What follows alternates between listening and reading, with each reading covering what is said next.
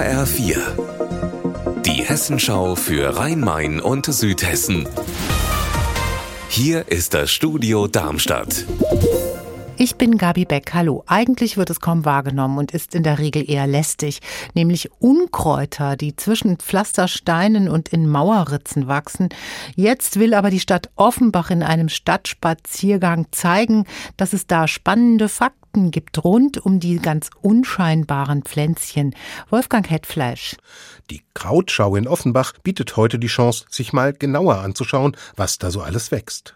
Janine Albrecht von der Initiative Stadtbiotop zeigt bei diesem Rundgang, dass das, was da wuchert, dem Stadtklima und den Insekten hilft und zur Artenvielfalt beiträgt.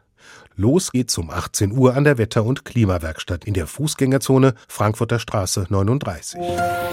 Auf der Mathildenhöhe in Darmstadt ist Parken ein echtes Luxusgut. Fünf Euro in der halben Stunde, das ist schon heftig.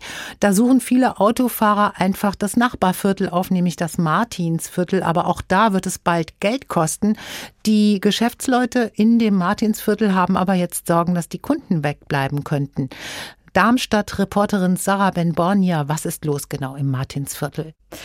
Mm, also das Martinsviertel ist jetzt kein reines Wohnviertel. Das lebt nämlich von den vielen süßen, kleinen, alteingesessenen Geschäften, die es da vor Ort gibt. Und deswegen machen sich die Ladenbesitzerinnen halt nun Sorgen, dass durch die Parkgebühren gerade Kunden von außerhalb nicht mehr kommen. Die bleiben nämlich auch gerne mal länger im Viertel und das Parken könnte aber in Zukunft einfach zu teuer für sie werden. Da fällt der Ast eines Baumes auf das darunter geparkte Auto. Totalschaden. Das ist passiert vor vier Jahren in Frankfurt. Heute nun hat das Frankfurter Oberlandesgericht darüber geurteilt. Tobias Weiler-Mattes.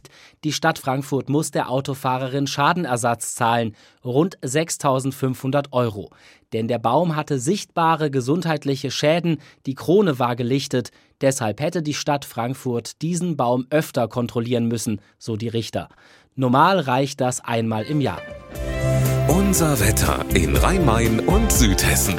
In Kelkheim am Taunus ist es sonnig bei 20 Grad und in Neu-Isenburg sogar 21 Grad bei ganz, ganz leichter Bewölkung. Ihr Wetter und alles, was bei Ihnen passiert, zuverlässig in der Hessenschau für Ihre Region und auf hessenschau.de.